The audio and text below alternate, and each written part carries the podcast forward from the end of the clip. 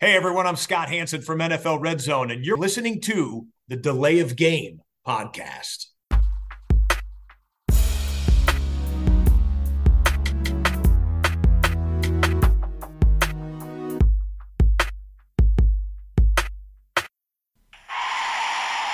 of game.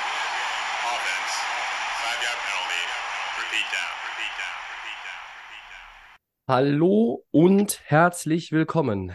Hier meldet sich die Lay of Game der Football Podcast. Es ist Episode 275 und das erinnert mich doch irgendwie nochmal beim Blick auf diese Zahl daran, verdammt, die 300 kommt ja bald.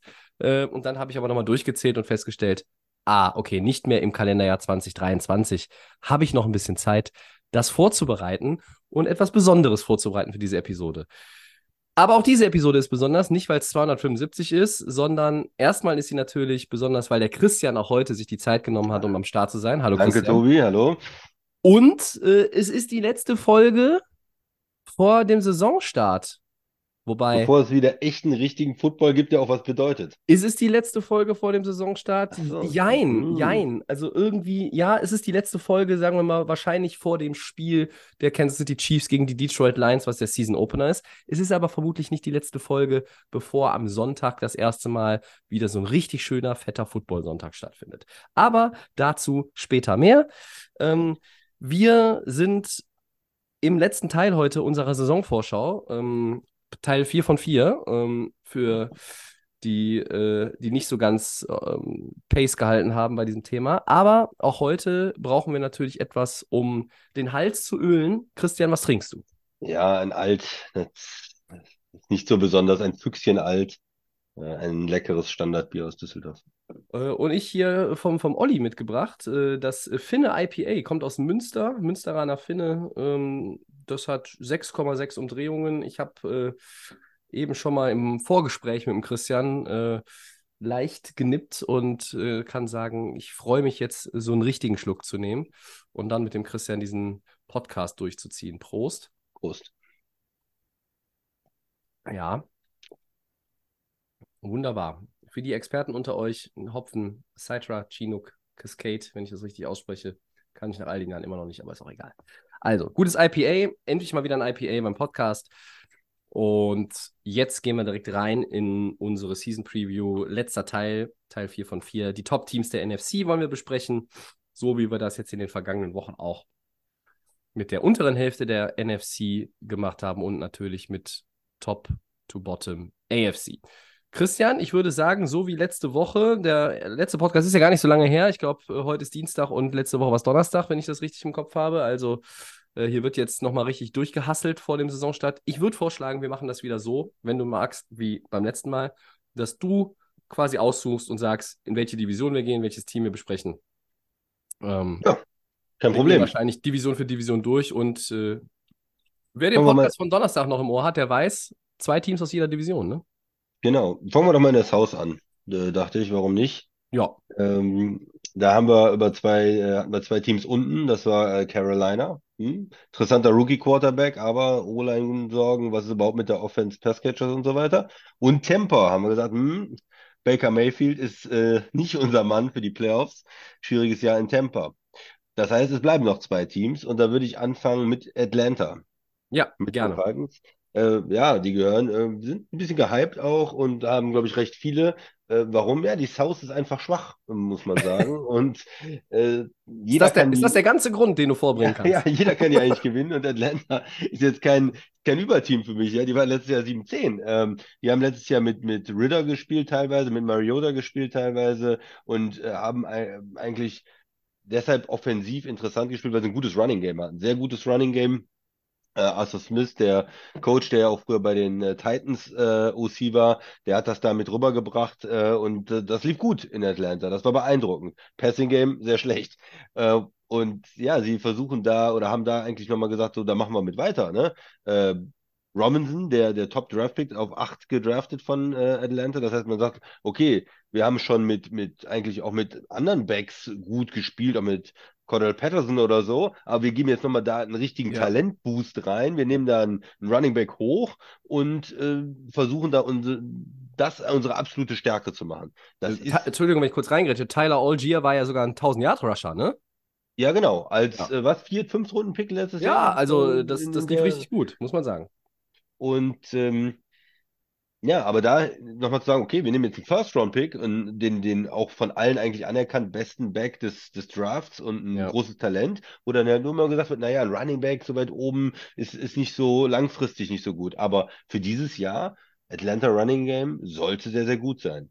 Ridder kann man erwarten, dass der vielleicht ein bisschen besser wird. Sie haben in die Skill-Position-Player vorher investiert. Die haben ja auch einen, einen äh, Tight End, Kyle Pitts, äh, hochgedraftet. Sie haben London, den, den Receiver, hochgedraftet. Das heißt, da ist in der Offense ähm, ja irgendwo Talent, Talent da. Und dann kommt man wieder hin und sagt, ja, die NFC ist nicht so stark. Und wenn du ein gutes Running Game hast und wenn du in der Division dann halt stärker bist, oder wenn ich die jetzt stärker einschätze als Carolina und Tampa, dann ist man schnell bei neun Siegen. Ne? Da müssen sich ja auch nicht so viel verbessern vielleicht, um dann in den Bereich zu kommen, wo sie um den Divisionssieg mitspielen.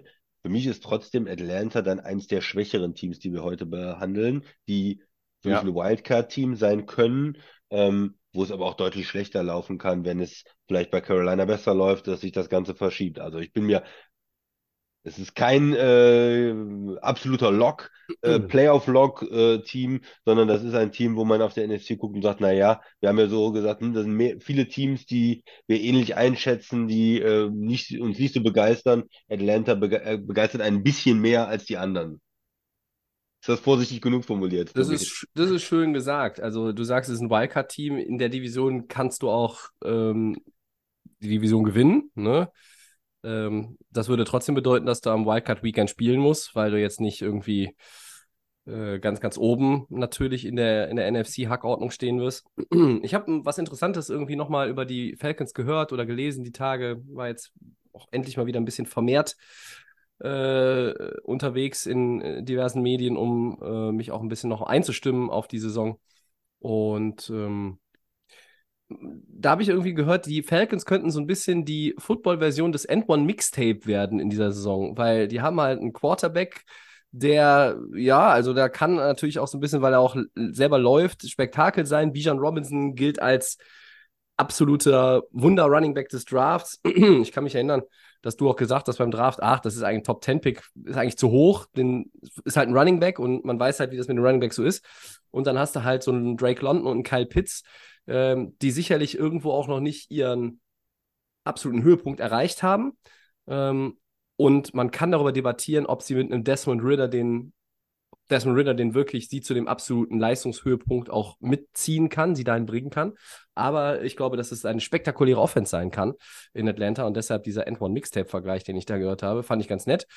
Ähm, wer nicht weiß, was das ist, der sollte das einfach mal bei YouTube googeln und sich, äh, der kann sich damit stundenlang unterhalten lassen.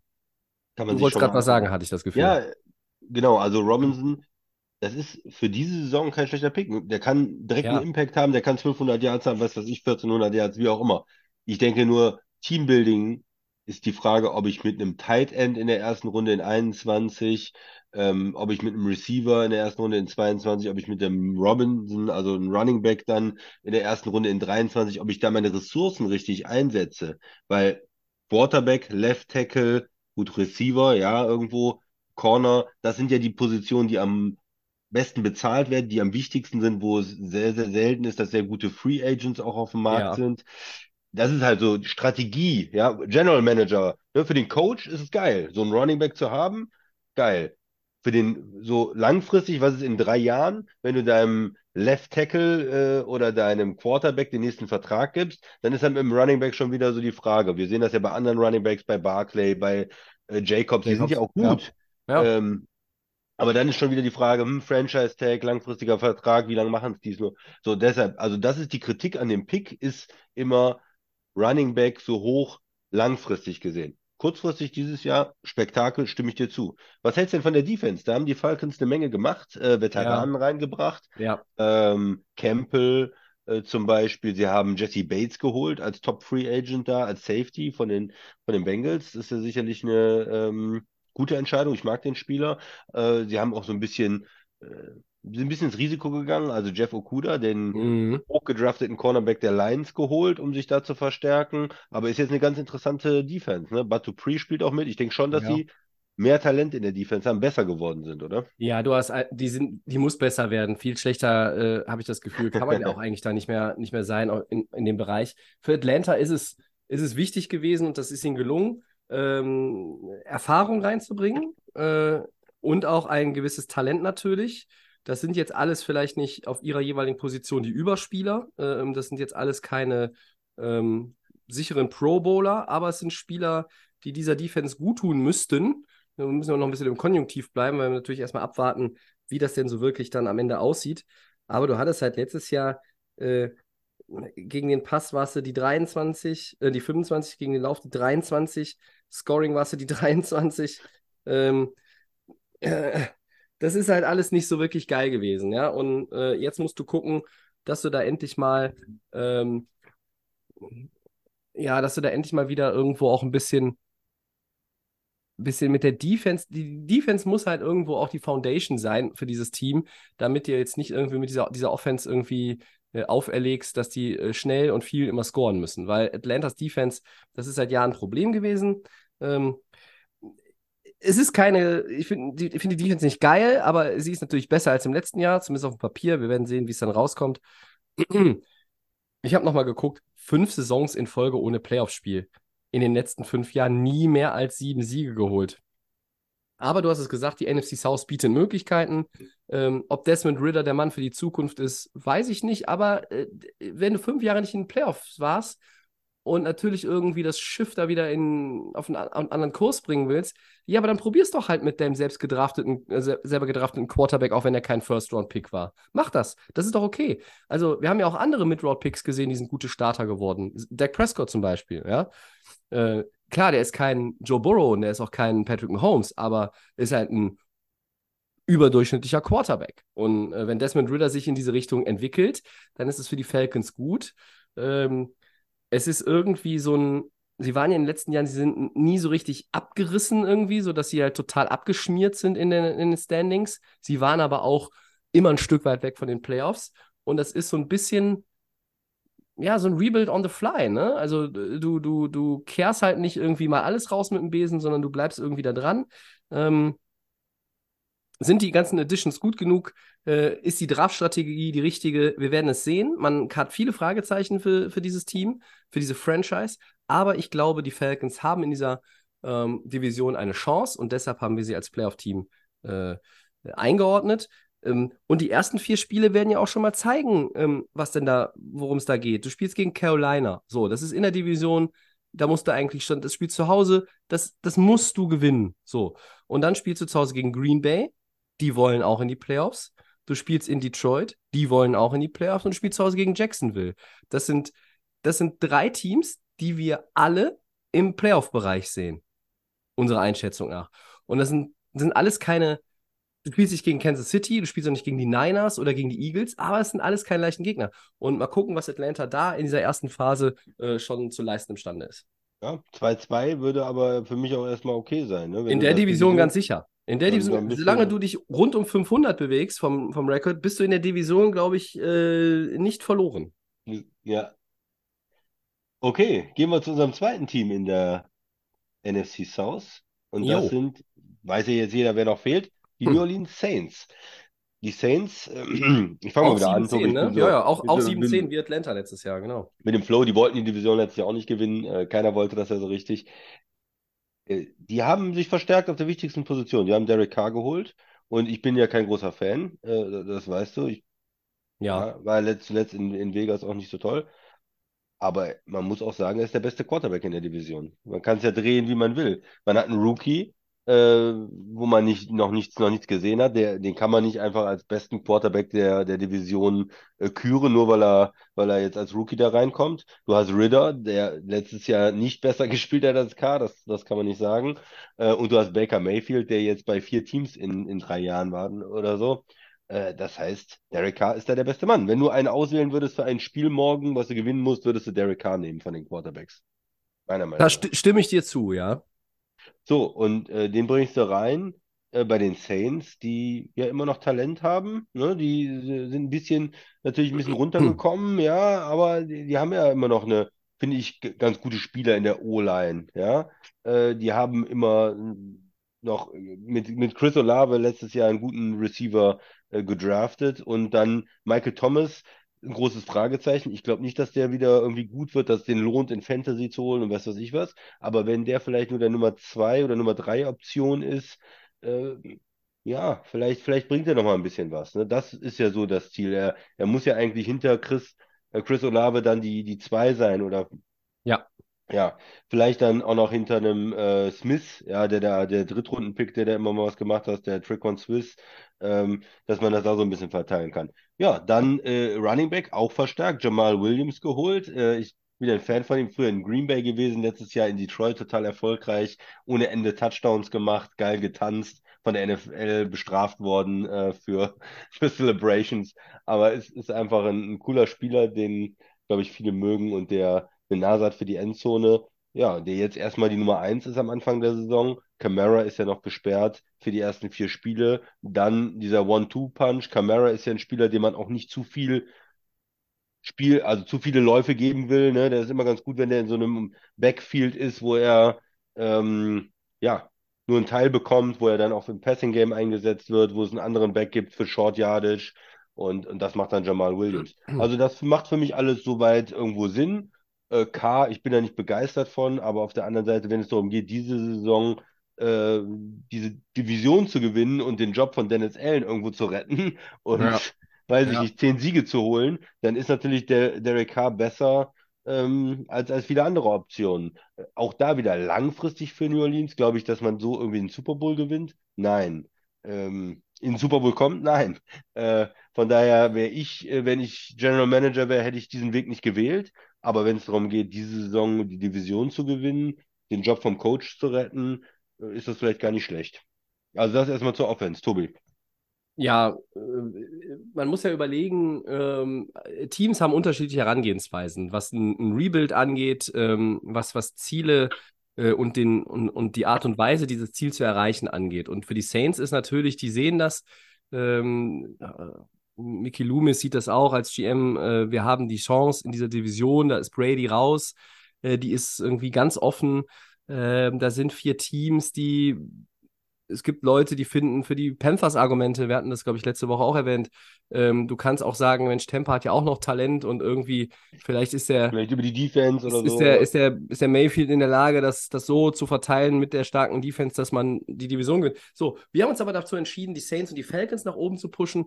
Und ähm, ich mag die Saints äh, Herangehensweise schon ein Stück weit, weil man sagt, okay, also in die Playoffs kommen. Kontinuität in den Playoffs, in den Playoffs sein und, und nicht irgendwie jetzt da irgendwie komplett. Ich meine, wofür?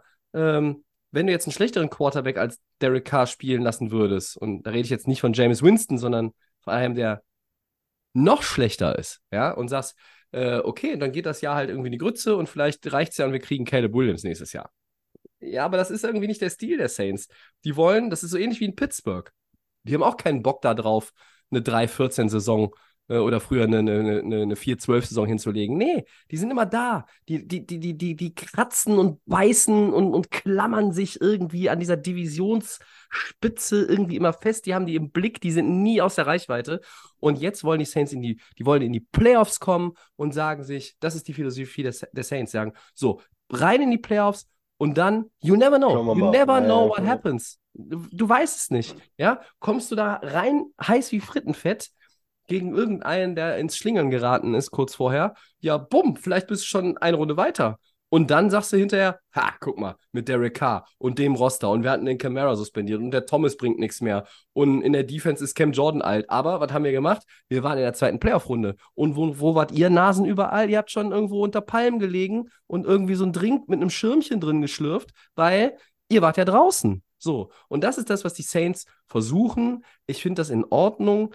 Ähm, ich glaube, ähm, äh, bis die Saints wieder ein richtiger Contender in der, in der NFC werden, äh, brauchen wir einen Generationswechsel auf der Quarterback-Position. So nenne ich es jetzt mal. Ob das jetzt vielleicht mal noch ein Free Agent wird, ähm, den man signed in den nächsten ein, zwei, drei Jahren oder ob dann irgendwann äh, im, im Draft zuschlägt, das steht alles irgendwo auf einem anderen Blatt.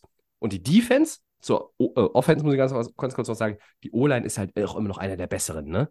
Und Derek Carr mit einer guten O-Line, das ist schon dann ganz okay. Ryan Ramsack, der Right Also- Tackle, ist sehr gut. Ähm, McCoy, der Center, ist eigentlich gut. Und Pete ja, als und Left Guard, wenn er, wenn der fit ist, ist gut. Ja, sorry, du, du Tobi. kein Problem, kein Problem, alles richtig. Du, du bist kein Fan von Derek Carr und ich bin auch kein Fan von ihm. Aber man muss halt auch mal sich überlegen, ähm, in den letzten, sagen wir mal, die letzten vier Jahre, das letzte Oakland-Jahr, da hat er 70% Pässe angebracht. 21 und 8, dann 27 und 9. 2020 war vielleicht sein bestes Jahr. Die Raiders waren aber nur 8-8. Lag das an Derek Carr? Nee, soweit ich mich Auch erinnere, lag das schlecht, ne? war die Defense da ziemlicher Käse. Dann hat er 23 und 14 gehabt, da waren sie 10-7. Letzte Saison, ja, wieder ein Losing Record, 24 und 14. Er hat eigentlich bis auf einmal immer über 20 Touchdown-Pässe äh, geworfen. Natürlich sind zweimal 14 Picks zuletzt ein Tick zu viel.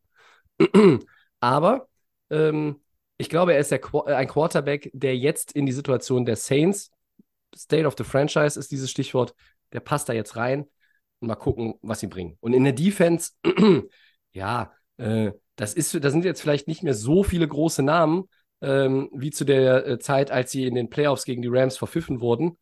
Ähm, das war ja wirklich eine, von den Namen her auch eine Top-Defense. Aber da ist halt immer noch ein Tyron Matthew. Da ist ein Marshawn Lattimore. Da ist ein Demario Davis. Da ist natürlich Cam Jordan, der quasi da der Papa Schlumpf in der Defense ist. Ne? Also, das ist noch okay. Und, Entschuldigung, man muss auch überlegen, die Defense letztes Jahr war auch schon nicht mehr von den Namen durchweg so gut, wie sie vielleicht vor drei, vier Jahren war. Und da war die Saints Defense ziemlich gut. War, haben wir mal gut gespielt, ja. Und, und ich traue dieser Saints Defense dieses Jahr auch ein bisschen was zu, ne? Also hier auch ein Zach Bourne. Also einfach nochmal jeder nochmal so einen, so einen Tacken drauflegt, dann kann da vielleicht. Und New Orleans traue ich auch noch zu, wenn es darum geht, wir wollen in die Playoffs und irgendwo ist vielleicht ein, ein Defender, namhafter Defender günstig zu haben in einem Trade vor der Trade Deadline. Ja, dann verstärkt New Orleans auch nochmal die Defense mit dem. Also das ist auch so ein Szenario, was ich halt sehen kann. Defense ich glaube von den Namen her nicht so geil, aber ich glaube als Unit insgesamt wird es eine gute Defense sein. Ich traue denen zu, sogar eine Top 10, Top 12 Defense in der NFL zu sein. Und die Offense, mal gucken. Ähm, es hängt auch wirklich davon ab, was, mit den, was ist mit Camara, äh, wenn er zurückkommt, was ist mit Michael Thomas. Also nur Derek Carr und Chris Olave, ähm, das wird nicht reichen. Dann stelle ich als, stelle ich halt irgendwie immer den Safety noch direkt irgendwie schon halb darüber zu dem Cornerback. Dann habe ich den direkt gedoppelt. Ähm, und dann muss der mir in seinem zweiten Karrierejahr erstmal zeigen, dass er im Double Team irgendwie die Bälle fängt. Ja, ich würde noch vielleicht eine Sache kurz zur Defense sagen. Äh, Man hat da ein bisschen was verloren. Äh, Das hat natürlich auch was mit diesen All-In-Teams zu tun und der ganzen Cap-Situation. Ja, Die Saints waren ja Cap- Cap-Situation in New Orleans seit Jahren katastrophal.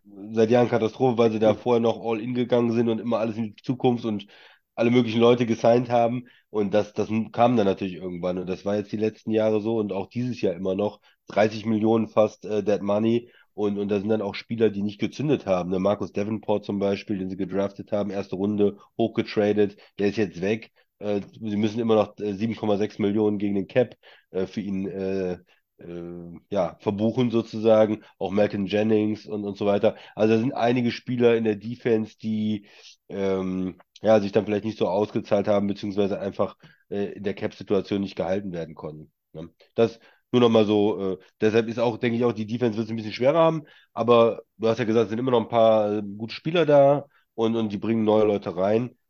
Saints Defense äh, sehe ich etwas schwächer als letztes Jahr, aber ich sehe die Offense auch ein Stück weit besser mit, mit Derek Carr. Und äh, ja, von daher für mich noch in dieser sehr offenen äh, Division der, der Favorit, die Saints. Du würdest sie als Divisionssieger picken?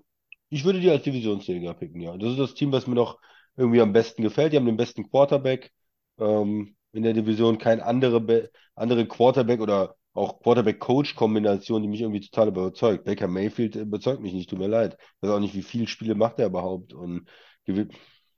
Ja. Oder eben haben wir über Atlanta gesprochen. Klar, da ist der Coach gut, aber Ridder habe ich eine Menge Fragezeichen noch. Habe ich nicht genug von gesehen letzte Saison, dass ich denke, er ist ein Winning Quarterback in der Liga.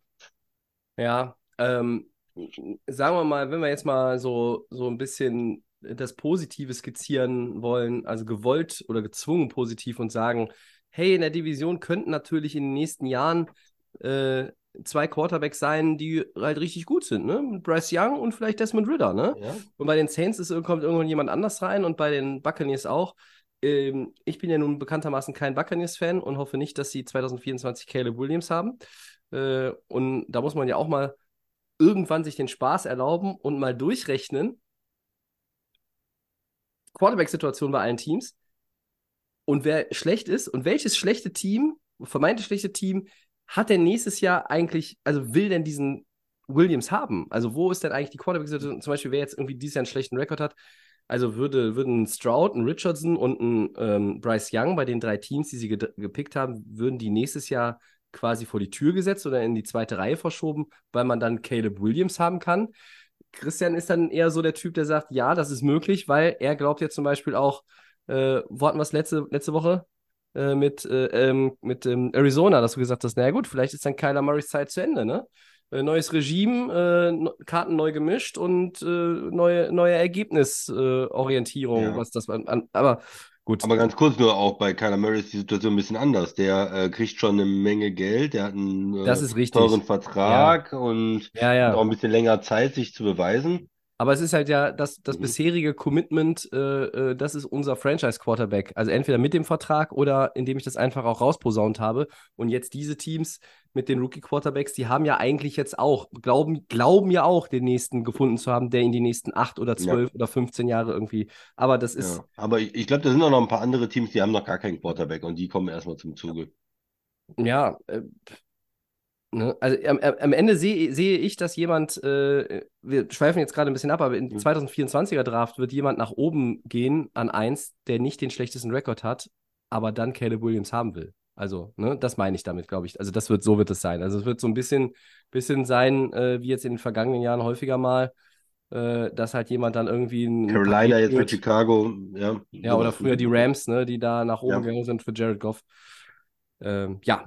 Okay, also ich bin bei den Divisionssieger ehrlich gesagt nicht so sicher wie du. Ich würde den Saints gönnen. Ich traue den Falcons ein bisschen was zu. Ähm, einfach weil ich, und das ist ja, das hat man, glaube ich, lange nicht sagen können, aber ich glaube, dass die Offense der Falcons spektakulärer sein wird als die der Saints. Besser weiß ich nicht, aber sie wird zumindest spektakulärer sein. Ähm, ich sehe es so halt vielleicht einen Tick vorne, auch die Saints, aber bei mir ist es so ein 52, 48 Prozent Ding. Und am Ende gewinnt Carolina mit Bryce Young die Division und der wird äh, Rookie of the Year. Alles, alles klar. Und dann haben wir mal wieder hier viel erzählt und nichts bewiesen. Kann sein. Ja, bei, bei ähm, Carolina, da war halt vor allen Dingen auch die, die schlechte O-Line. Wenn die die irgendwie fixen können und wenn das alles in der Preseason nur ähm, Quatsch war und, und die auf einmal ein paar Receiver finden, vielleicht passiert da was. Aber welche Division nehmen wir als nächstes, Tobi? Die East, würde ich mal vorschlagen, mal ein paar über gute Teams sprechen. Ger gerne die East jetzt, ja, ja. In der East haben wir zwei Teams schon behandelt, das war Washington und New York und die anderen beiden, Philly ähm, und Dallas, die können sich in der ähm, NFC richtig Hoffnung machen, ja, die sind stark. Ich fange mal mit äh, Philadelphia an, das ist, Okay. glaube ich, relativ einfach. Die äh, waren im äh, Super Bowl letztes Jahr, wenn, wenn ich, wenn mich nicht alles täuscht, haben dagegen äh, Kansas City verloren. Das heißt, ähm, wir wissen, das ist, das ist ja der äh, Defending Champion in der NFC und ja, man sieht wenig, warum die jetzt äh, viel schlechter werden sollen. Ne? Die haben Jalen Hurts, ihren Quarterback, gefunden. Der hat letztes Jahr bewiesen, er ist es. Ähm, er kann auf einem Niveau spielen, äh, wo er schon MVP-Votes zumindest bekommen hat oder in der, in der Diskussion war, hinter Mahomes und den ganzen Ja. anderen AFC-Quarterbacks. Er ist der Hm. äh, junge Mann Ja. ähm, in der, in der NFC, der so jetzt äh, am meisten auch überzeugt hat als, als nächster junger Quarterback, äh, Jalen Hurts. Und ja, dazu hat er mit zwei super Receiver, einen getradet, äh, AJ Brown, einen selbst gedraftet, Devonta Smith. Ähm, sehr starke O-Line äh, im, in den letzten Jahren schon immer die Eagles. Sie haben sehr viel Wert darauf gelegt. Kelsey spielt noch ein Jahr weiter, der Center. Da haben wir Frage, ob der irgendwann retired. Lane Johnson, Right Tackle, äh, vielleicht der Beste der Liga. Und, und den Rest der, der Line haben sie da auch ordentlich besetzt. So, und dann Dallas Gerbert, noch ein starker äh, Götter, Göttert, heißt Ja, der? Tight End. äh, äh, starker Tight End. Mhm. Und äh, ja, Running Back Position ist immer so ein bisschen im, im, im Wechsel. Ähm, haben sie aber wieder ganz gut besetzt. Äh, ähm, Swift aus Detroit geholt, äh, Rashad Penny noch von der früher in Seattle war. Das ist äh, Boston Scott, der Publikumsliebling noch dabei, der Giants Killer. Ja, also das heißt, für mich ist die äh, Offense weiter gut mit einem jungen Quarterback, der ja vielleicht sogar noch mal ein bisschen besser wird, noch mal ein bisschen mehr Erfahrung sammelt, das Passing Game noch mal ein bisschen steigert. Er ist ja selber auch immer in der Lage, selbst zu laufen, haben wir gesehen. Ja, in der Defense, da haben sie ein paar Spieler verloren. Möchtest Ja. du noch direkt was zur Offense sagen oder soll ich noch was zur Defense sagen? Mach du erstmal. Äh, da haben sie ein paar Spieler verloren, äh, da mussten sie ein bisschen umbauen. Aber sie haben ja in den letzten Jahren da auch immer wieder Talent reingebracht. Ne? Gerade für, für Eagles ist ja immer auch wichtig, diesen Druck auf den Quarterback, diese Pass-Rusher zu haben. Viele Spieler in der D-Line, die man rotieren kann, frisch halten kann und attackieren kann. Und äh, ja, damit Jordan Davis in, in 22 in, in der ersten Runde investiert, jetzt mit Jalen Carter, wo viele gesagt haben, ist vielleicht der beste Spieler im Draft, der nicht so Probleme gehabt hätte. Äh, den schnappen sich die Eagles, ist äh, dann in der Line äh, und, und dann auch, auch noch Spieler wie Fletcher Cox und Brandon Graham, Josh äh, Sweat, dahinter noch verschiedene andere Passrusher. Das heißt, die die D-Line und die Passrusher, auch wenn sie Leute verloren haben, äh, wenn sie Leute abgeben mussten, ist immer noch stark, finde ich. Und die wird immer noch, wie ich das sehe, gut sein. Die haben genug junge, äh, talentierte Spieler da auch reingebracht. Müssen ein bisschen umbauen, Linebacker, Safety, ähm, also auch da bei Linebacker, da haben sie äh, Dean mal äh, geholt in, in 22, jetzt Nolan Smith noch äh, als zweiten First-Round-Pick gehabt, der als auch als Edge-Rusher da äh, agieren kann. Äh, ist ja ein bisschen leichterer, kleinerer Spieler, aber auch jemand, der, der attackieren kann aus, von der Linebacker-Position her. Ja, das heißt, wo sind da groß die Lücken in der Mannschaft? Ich sehe es. Die haben Top Quarterback, Receiver, O-Line gut besetzt, D-Line gut besetzt. Klar, kannst du, man kann vielleicht sagen, irgendwo dann Secondary, aber auch Darius Slay ähm, und, und Bradbury, den sie letztes Jahr geholt haben, super Corner-Duo. Ja, also vielleicht Safety, Tobi, aber für mich weiterhin loaded in einer schwachen NFC sehe ich nicht, warum die Eagles nicht wieder in die Playoffs kommen können. Vielleicht verlieren sie ihre Division. Wir sprechen gleich über die Cowboys. Ähm, vielleicht müssen sie in ein Wildcard-Game, aber mit Nein. den Eagles ist äh, nur zu rechnen. Nein. Ja, ich bringe das hier mal so. Das sind die Cowboys. Ja. Ich gebe jetzt gleich, wenn wir gleich zu den Cowboys kommen, habe hab ich endlich meinen, meinen 5 Minuten Stephen A. Imitation hier. Bitte. Äh, aber jetzt sind wir erstmal bei den Eagles. Äh, ja, du hast recht. Ähm, man, hat, man hat natürlich so ein, an ein paar Punkten hat sich das ein bisschen verändert mit den Startern. Aber ähm, die NFC ist nicht berauschend. Ähm, die Eagles äh, sind nicht äh, summa summarum nicht schlechter geworden. Ähm, ich bin gespannt, wie das mit den Receivern funktioniert, weil du hast halt hinter Brown und Smith äh, läuft noch so ein Zacchaeus rum und irgendwie ein Quest Watkins und das ist dann halt auch relativ dünn. Ähm, Da könnte ich mir vorstellen, wenn irgendwo nochmal einer jetzt äh, ja irgendwie nochmal irgendwo hinten vom Laster fällt, äh, der schon mal irgendwie drei Bälle gefangen hat in der Liga in den letzten zehn Jahren, dann, dann sammelt man den nochmal ein, weil ähm, ein bisschen Tiefe. Ähm, ich, ich kann jetzt mal versuchen, und also ich, ich mache das jetzt bewusst, aber konstruiert bewusst. Ich kann jetzt versuche jetzt mal auseinanderzunehmen, warum die Eagles nicht die NFC gewinnen und wieder in den Super Bowl kommen. So. Ähm, weil der Tausch, also ich überspitze das jetzt mal ein bisschen. Ich sage, der Tausch der Andre Swift äh, gegen Miles Sanders auf Running Back zahlt sich nicht aus und Rashad Penny ist verletzungsanfällig. Ich finde, auf Wide Receiver sind sie in der, äh, sind sie nicht tief genug besetzt. Ähm, die O-Line besteht äh, äh, zu 40 Prozent aus äh, alten Säcken, die verletzungsanfällig sind und irgendwann es auch nicht mehr schaffen werden, mit ihren Verletzungen durchzuspielen, äh, namentlich Jason Kelsey und Lane Johnson. Das wird dann auch ein Problem. Und in der Defense hast du halt einfach auch Leute abgegeben und ob ein Jalen Carter und ein Nolan Smith als, als Rookies das kompensieren können in ihrem ersten Jahr, ist zweifelhaft. Dazu ähm, stelle ich auch nochmal in Frage, ob James Bradbury das tolle Jahr, was er bei den Eagles an der Seite von Slay hatte, wiederholen kann. Und ist Terrell Edmonds als Safety, der früher in Pittsburgh gespielt hat, ähm, wirklich dann auch so gut, dass er den Eagles da auf der Position auch nochmal äh, weiterhilft, weil er ist nun mal namentlich der prominenteste Safety. So, ähm, das kann ich jetzt alles hervorbringen. Und ähm, das ist aber, wenn man die Eagles jetzt zerreden will. So, wer kauft das von euch, liebe Leute? Der Christian kauft es nicht. Ich kaufe es Ja, ja selber nicht. Ich kaufe selber nicht.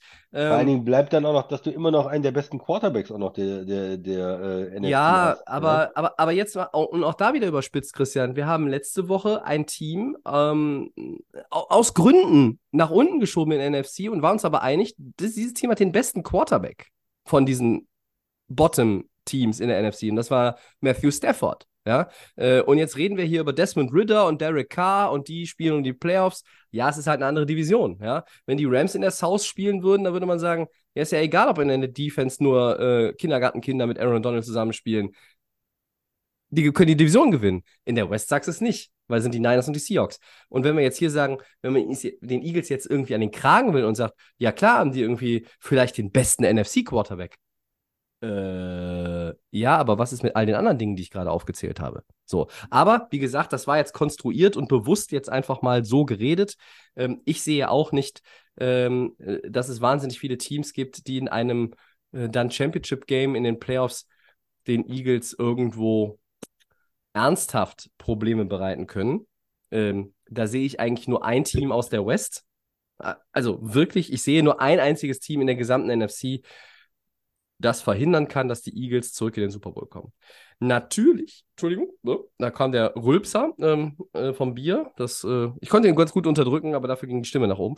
Äh, natürlich hat man dieses Ding, oh, die haben den Super Bowl verloren, da war noch dieser Blown Call und, oh, und kriegen die es aus den Köpfen raus. Und in Philly hängen ja solche Sachen häufiger mal noch in den Kleidern. Wir erinnern uns an Andy Reid und Donovan McNabb, die wie viele Championship Games hintereinander verloren haben? Vier, fünf? Ich weiß es nicht mehr. Ähm, damals habe ich die Eagles noch angefeuert, weil ich Donald McNabb cool fand. Äh, aber den fand ich auch nur cool, bis ich festgestellt habe, dass er die Regeln nicht kennt und ich wusste, dass beim Unentschieden das Spiel zu Ende ist. Also, die Eagles sind stark, ja. Jetzt haben wir viel äh, geredet und auch viel geredet, was eigentlich gar nicht unsere Meinung ist. Ähm, die Eagles sind stark, Du, sie sind nicht gut wir, besetzt. so wie du. Ich, ja. Wir haben beide viel geredet, aber ich habe Ja. auch viel geredet, was nicht unsere Meinung eigentlich widerspiegelt. Genau. Und ich sehe jetzt nicht wahnsinnig viele Teams, die den Eagles das Wasser da abgraben können. Genau, ich habe eigentlich das Positive dargestellt und habe dir zu wenig Raum gelassen, auch was Positives zu sagen. Aber wir sind Ähm, uns einig. die- Ich, ich kann ja auch sagen, ich stimme dir zu und wir gehen schnell zum nächsten Team weiter. Aber äh, nachdem ich letzte Woche ähm, mit der Stimme zu kämpfen hatte, bin ich froh, dass ich jetzt heute wieder beim Podcast richtig Gas geben kann. Ja, also Eagles oben dabei, waren im Super Bowl, ähm, haben, haben ihr Team, mussten es ein bisschen verändern, aber die wichtigen Sachen, Quarterback, Receiver und, und so weiter, äh, bleiben und wir sehen die Eagles auch weiter ähm, als stark an. Ja, Wie wir haben jetzt bei, bei, bei den Saints haben wir das, das Startprogramm jetzt geschlabbert, Ja. ist auch egal. Bei den Eagles, äh, die spielen gegen New England, Minnesota, Tampa Bay und Washington.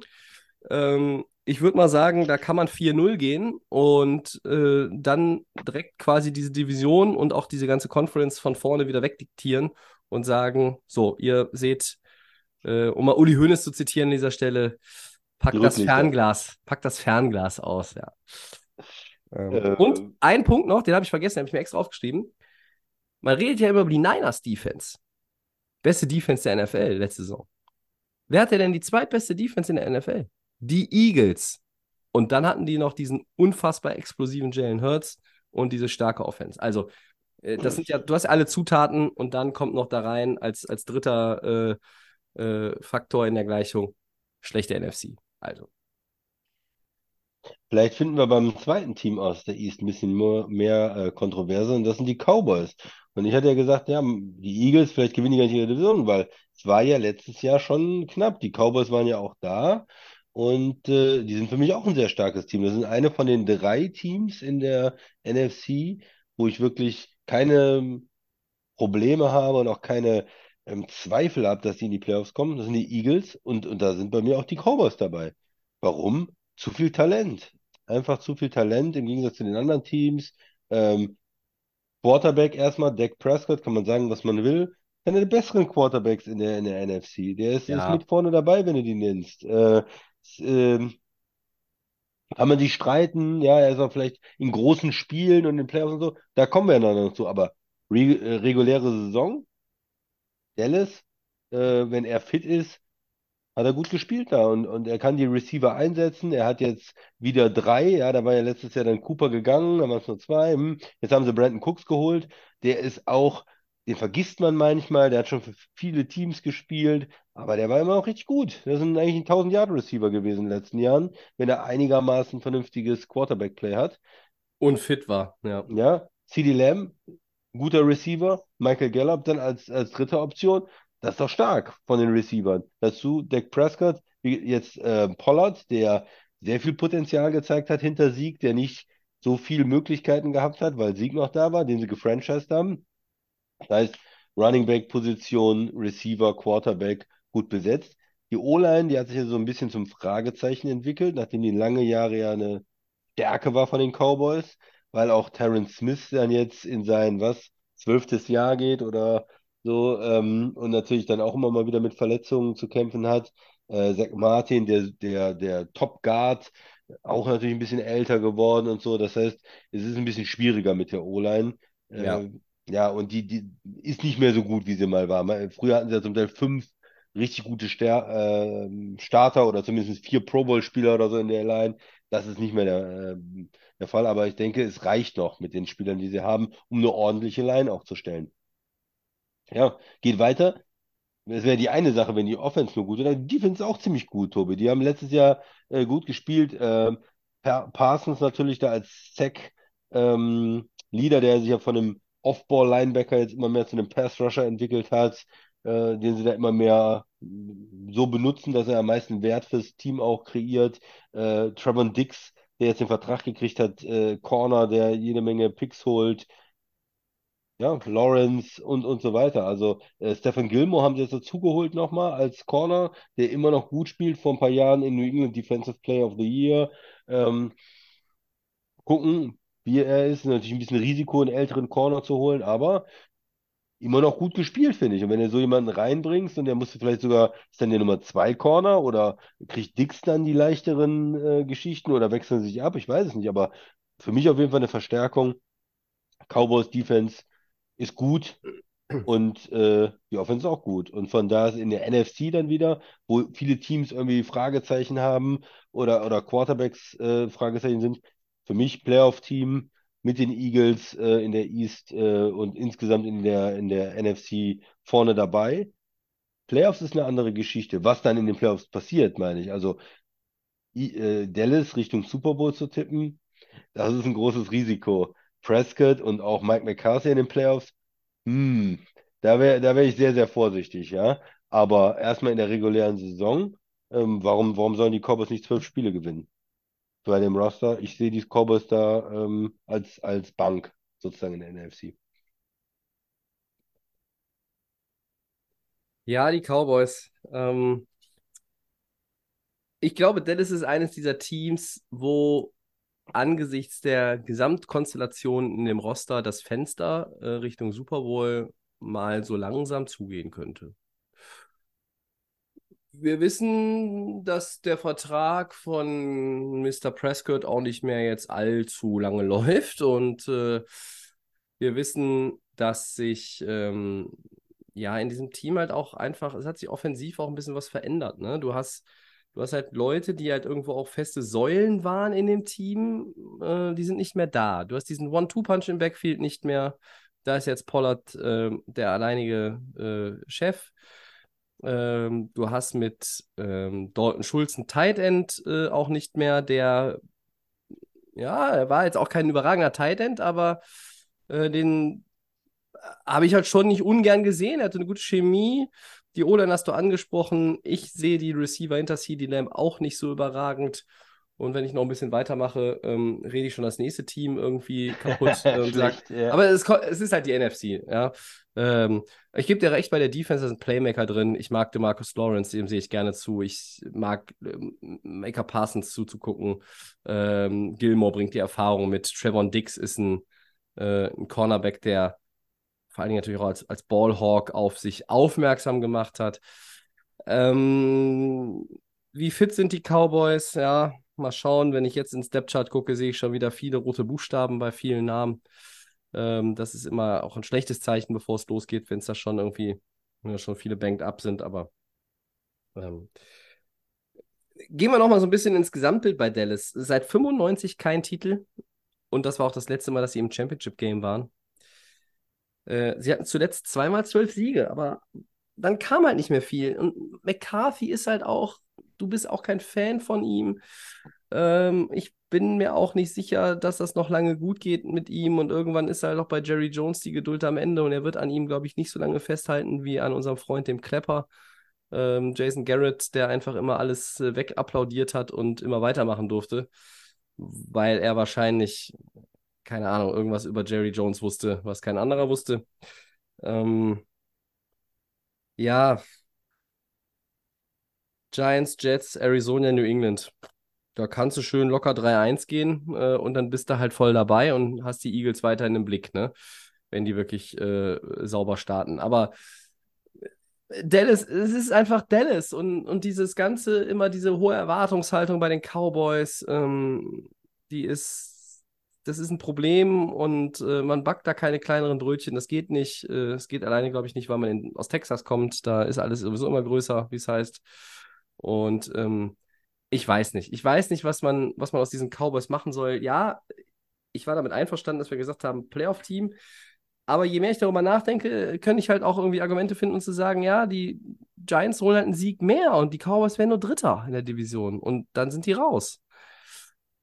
Aber ich sehe halt auch irgendwie die Argumentation, dass man sagen kann, okay, die Cowboys können in die Playoffs kommen. Aber wo sind diese, diese, diese, zwölf Siege, ja, die du gesagt hast? Die hatten sie letztes Jahr. Ich weiß nicht. Also Giants ja. Jets weiß ich nicht. Immer wenn nur die sicheren Siege durchgehen. Giants, Jets, Arizona, New England, San Francisco, Chargers. Da, bis zur Bye sehe ich drei sichere Siege. Dann Rams, vier. Philly, hm. Giants nochmal fünf, Carolina sechs, Washington sieben, nochmal Seattle, okay. Äh, Philly, Buffalo, Miami, Detroit, Washington. Also, äh, wenn die am Ende 8-9 sind, äh, bin ich dann jetzt auch nicht irgendwie komplett aus den Socken gepustet, weil der Schedule ist halt auch nicht so ganz easy. Ne? Ich habe mal nachgeguckt, das ist nominell der viertschwerste, tatsächlich die Eagles übrigens mit dem allerschwersten. Ähm, aber da äh, haben wir eben uns ja festgelegt, der Kader schlägt halt alles andere. Äh, und die Cowboys, dran, die, die Cowboys überzeugen mich nicht, Christian. Letztes Jahr sehr gut war, nur mal mit diesem Schedule. Das liegt natürlich daran, dass die East letztes Jahr sehr gut war. Die hatten drei Playoff-Teams. Ja, ja. Und, und das liegt auch daran. Natürlich, klar. Dallas gegen, gegen Philly, Dallas gegen New York und, und diese ganzen. Ja, des, deshalb die ja. drei der fünf Teams mit dem schwersten Schedule sind Eagles, Cowboys, Giants aus der Division, ja. klar. Ja.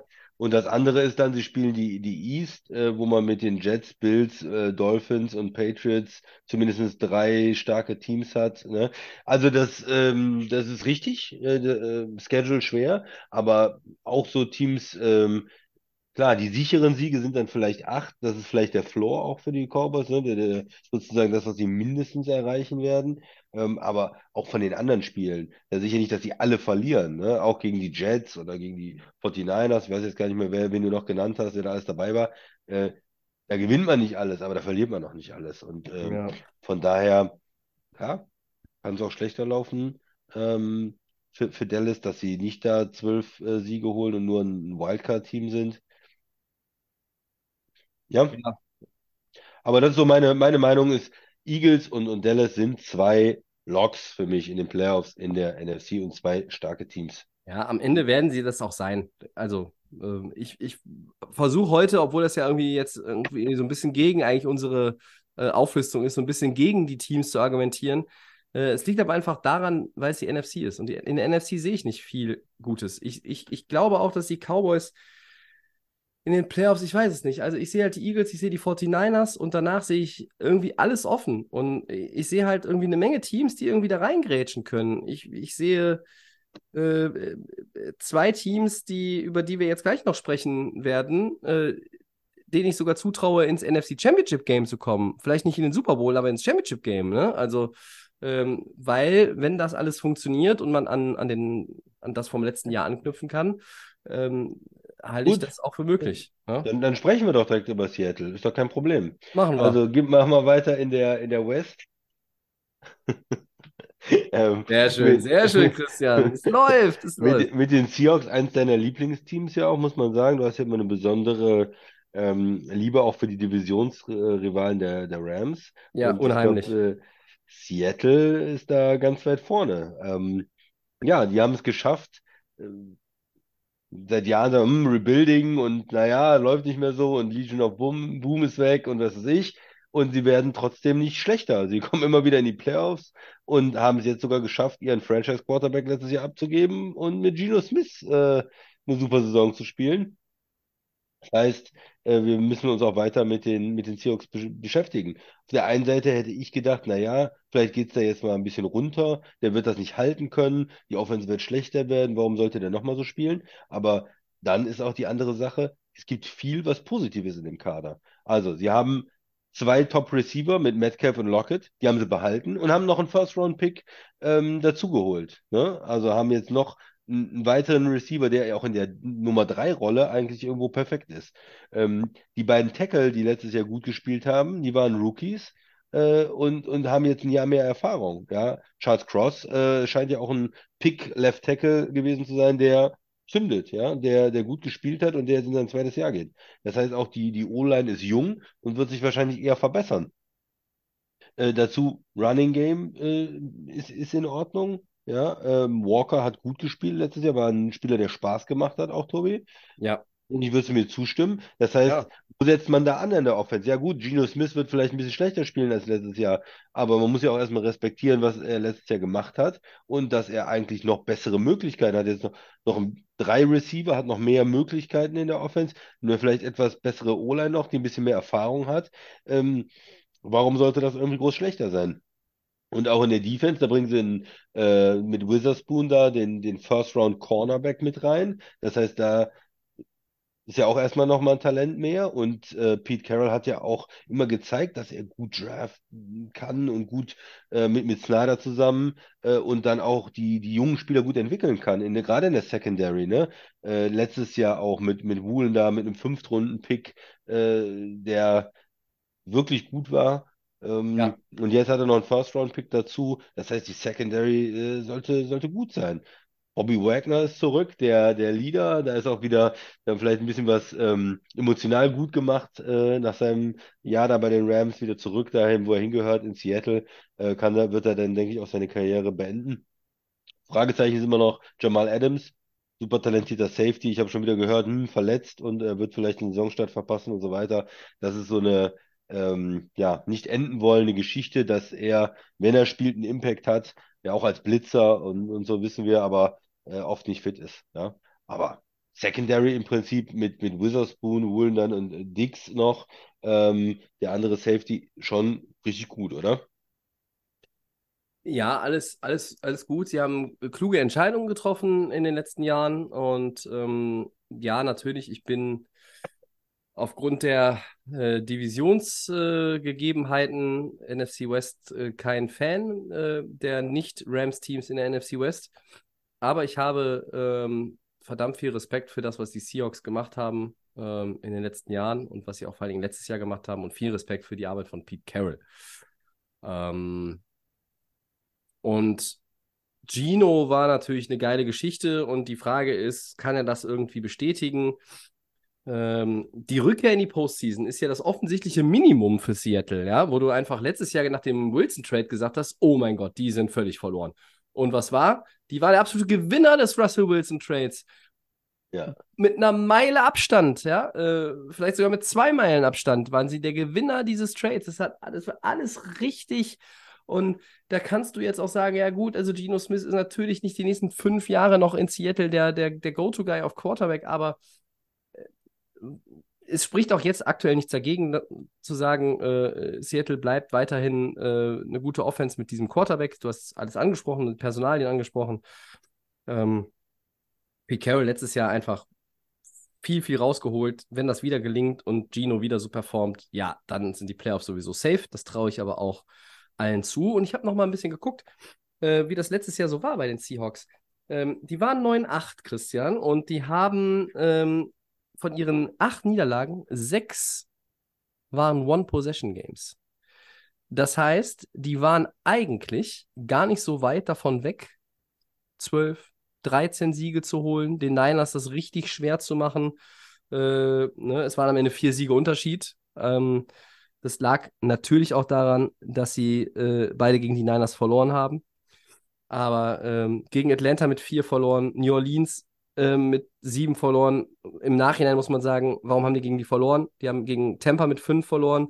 In Overtime gegen Vegas, das war ein Spiel 34-40, erinnere ich mich dran. Das hätten sie never ever verlieren dürfen. Ähm, sie haben mit sechs gegen Carolina verloren.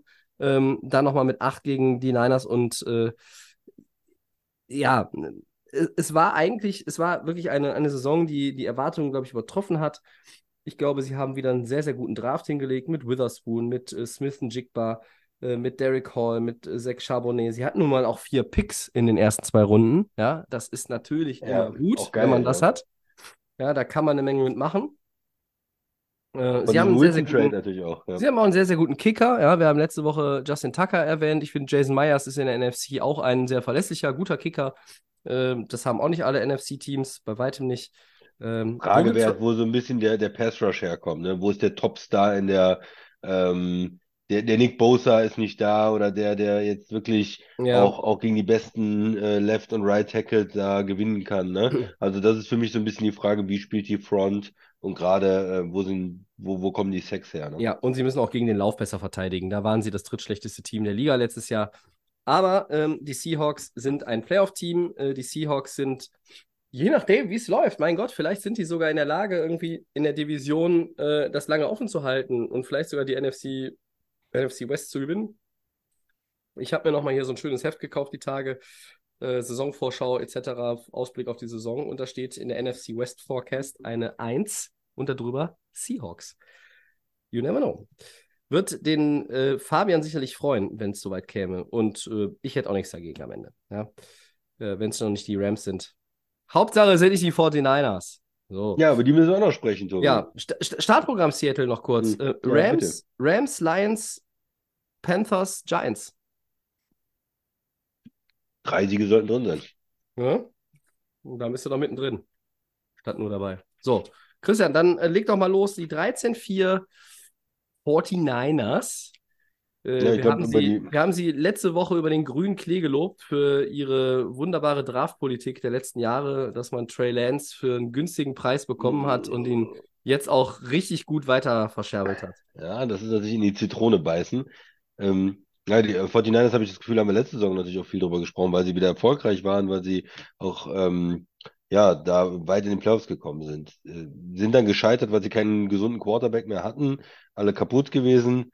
Ähm, aber das äh, Roster ist loaded. Ich glaube, da gibt es keinen, der sagt, nee, die haben kein, kein Talent. Ne? Das ist, ob das äh, auf Receiver ist mit äh, Deebo Samuel oder Brandon Ayuk, äh, ob das äh, Tight End ist natürlich mit, mit Kittel, mit, ob das dann die Line ist, wo man Trent Williams als Left Tackle hat, der ähm, anscheinend nicht altert, also ein bisschen wie, wie äh, Whitworth früher, ne?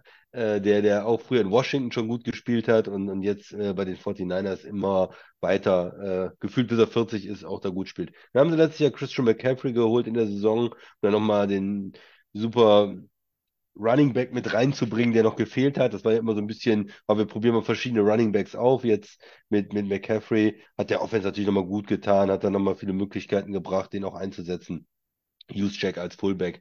Also da, ja, das ist gut in der Offense und das ist seit Jahren natürlich gut. Auch äh, Kyle Shanahan ist ein super, ähm, ja, gu- guter Headcoach, aber auch jemand, der, der halt diese Offense ähm, strategisch plant und der die richtigen Spieler da hat und, und das ähm, ja, bringt immer wieder gute Offenses ähm, und, und viele Punkte äh, ja, auf, auf den Platz. So, äh, was ist die Quarterback-Position? Das ist die große Frage. Haben sie sich jetzt entschieden? Äh, Purdy, der Siebtrunden-Pick wirklich, das ist die, die Story äh, seit, seit Tom Brady so ungefähr, äh, der jetzt da Mr. Irrelevant, der jetzt für so ein Team mit äh, Super Bowl-Hoffnung als, als eines der Top-Teams der NFC, er startet da jetzt die Saison. Er war letztes, letztes Jahr stark, er hat seine Spiele gewonnen und gut gespielt. Ähm, ja, und da gehen sie mit ihm und haben Lance dann auch weggetradet. Wir haben es ja diskutiert. Sam Darnold jetzt als zweiten Mann, als wirklich ein Backup-Quarterback, brauchen ja auch ein Backup, wissen, wie wichtig auch Backup-Quarterback sein kann und, und gehen mit Purdy in die Saison. Ja. Und auf der anderen Seite haben wir eine Defense, die seit Jahren auch, du hast eben gesagt, mit den Eagles zusammen letztes Jahr 1 und 2 war.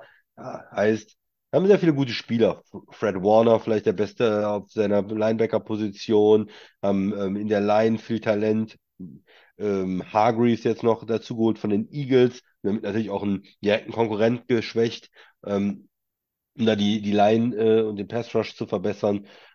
Das ist, ähm, ja, gut, finde ich. Und sie versuchen natürlich mit der Front äh, eine Menge Druck zu machen, mit Armstead. Ob Bosa spielt, ob er da irgendwie Richtung Ja. Holdout geht, was ist mit seinem Vertrag? Das ist so, schwebt so ein bisschen als negative Wolke im Moment äh, bei den 49ers, weil er ein absoluter Unterschiedsspieler ist. Äh, wenn, wenn er fehlt, dann ähm, ja, ist, äh, ist die Defense einfach eine Nummer schlechter. Dann ist es vielleicht keine Top 3 Defense, sondern nur eine Top 10 De- Defense oder so. Ähm, das andere, was man immer sagen kann, Secondary äh, ist meistens bei den 49ers gefühlt nicht so der Fokus. Ne? Die spielen da hinten viel, ich immer das Gefühl, die spielen viel ähm, Zone auch und äh, es ist wichtig, dass die Front äh, Druck macht auf den Quarterback. Äh, hinten haben sie jetzt nicht die, die Pro-Bowler äh, auf Corner und auf Safety so. Ja, das, das Team ist äh, vom Roster natürlich äh, mit den, mit den Eagles zusammen äh, das Team schlechthin, äh, vom, vom Talent her, von, von den Namen her in der NFC. Ähm, wir werden sehen, wie sich das halt aus, ausgeht mit, den, dieser Quarterback-Entscheidung. Ne? Trey Lance ist weg, Sam Darnold ist dein Backup. Ähm, das war natürlich alles nicht so leicht irgendwie, äh, die Entscheidung. Brock Purdy kommt auch von der Verletzung wieder. Ähm, wie gut ist er? Kann er wirklich an dieses Jahr anknüpfen? Ähm, dagegenhalten kann man, ja, kann er, weil es ist halt das Shanahan-System, da sieht jeder Quarterback gut aus. Klammer auf, von Tobi, außer Trey Lance, Klammer zu. Ähm, aber äh, die Niners sind nun mal auch dran, ne? In den letzten vier Jahren. Äh, Super Bowl Runner-up, dann eine schlechte Saison, dann zweimal NFC Championship Game. Ähm, und wenn man sich den Schedule von denen anguckt, Pittsburgh, Rams, Giants, Arizona, Dallas, Cleveland, Minnesota. Sehe ich bisher keine Niederlage. Vor der Bye Week Cincinnati, ja, es könnte eine geben. Jacksonville, ja, okay, ist nicht leicht, aber schon besser besetzt. Tampa, Seattle, Philly, Seattle, Arizona, Baltimore, Washington, Rams. Zweite Hälfte wird ein bisschen schwieriger. Aber ein 13-4, was sie letztes Jahr haben, sehe ich hier äh, absolut. Und dann muss halt Seattle erstmal gucken, äh, ob sie wirklich in der Lage sind, ähm, da Schritt zu halten. Ne? Äh, vielleicht wird es auch ein bisschen schlechter, aber die Division kannst du auch mit 12-5, vielleicht gewinnst du sie auch mit 11-6. Ähm, mal gucken. Kommt natürlich auch ein bisschen drauf an, wie man dann gegen die ähm, Seattle Seahawks spielt. Ähm, Purdy ist für mich halt die Frage, ähm, aber wenn man jetzt auch mal aufs letzte Jahr, auf das letzte Jahr guckt, die waren Nummer 1 bei, bei der Turnover Differential, sie hatten den Top 5 Offense, sie hatten die beste Defense. Ähm, was passiert mit Darnold als Nummer 2? Ist das wirklich dann, dann gut, wenn was mit Purdy ist? Ähm, was passiert mit Nick Bosa? Das sind halt auch so ein paar Fragezeichen. Äh, du hast einen neuen Defensive Coordinator mit Steve Wilkes. Ähm, kann der an das anknüpfen, was Demico Ryans da mit denen letztes Jahr veranstaltet hat? Wenn ich mir die Namen angucke, äh, müsste wahrscheinlich sogar irgendwie jeder, jeder Jugendcoach das eigentlich hinbekommen, weil die Namen, da ist einfach so viel Masse und Klasse drin, ähm, vorne, äh, gerade vorne, dass man mit denen halt was, was, was machen kann. Und ich habe nochmal noch mal überlegt, wie, wie konnten die überhaupt vier Spiele verlieren letztes Jahr? Die haben gegen die Bears verloren und gegen Denver. Ja, gegen die Bears war doch so ein, so ein Unwetterspiel, meine ich, oder sowas. Ja, ne? das war Woche 1 und in, in Woche 3 war das nicht ein Trey Lance-Spiel gegen Denver, dieses 10 zu 11 oder das war auch irgendwie ganz, ganz wild und da haben die noch gegen Atlanta verloren. So gegen die Chiefs kannst du verlieren und danach haben die nur noch gegen Philadelphia in der Postseason verloren. Und da hatten sie keinen Quarterback mehr. Also die Niners sind da, die Niners haben alles beisammen, was man braucht und ähm, ich wiederhole mich nochmal, also wenn es nicht die Niners oder die Eagles wären, die die NFC im Super Bowl repräsentieren, haben wir irgendwie eine mittelschwere Sensation. Ja, okay. Aber wir sind uns einig, die sind ähm, vorne mit dabei. Ja, Playoffs, äh, keine Frage. Gut. Ich meine, am Ende, äh, vielleicht kann Seattle sie herausfordern, ja, aber ähm, wenn ich jetzt einen picken muss, dann sind die Niners mein NFC West Champion. Okay. Dann schauen wir mal. So, eine Division haben wir noch, Christian. Welche bleibt übrig? Äh, Es ist die North. Und äh, da haben wir noch zwei Teams, über die wir reden müssen. Und das sind einmal die Detroit Lions. Äh, mit denen fangen wir mal an, denke ich mal. Äh, auch ein Team, was äh, letztes Jahr ja, immer besser geworden ist und von daher für dieses Jahr auch hoch eingeschätzt wird von vielen. Ne? Sie haben da am Ende stark gespielt, haben in Green Bay gewonnen, um Green Bay da nicht in die Playoffs zu lassen, hatten vorher, das vergessen viele vielleicht auch, selbst verspielt. Sie hätten ja auch noch selber in die Playoffs kommen können, aber haben zumindest ähm, dem Rivalen da äh, das Leben schwer gemacht. Bringen äh, viel wieder äh, zurück, ne? Eine starke O-Line. Ähm, das muss man wirklich sagen. Also Left Tackle, Right Tackle stark besetzt mit, mit Decker und mit ähm, Sewell.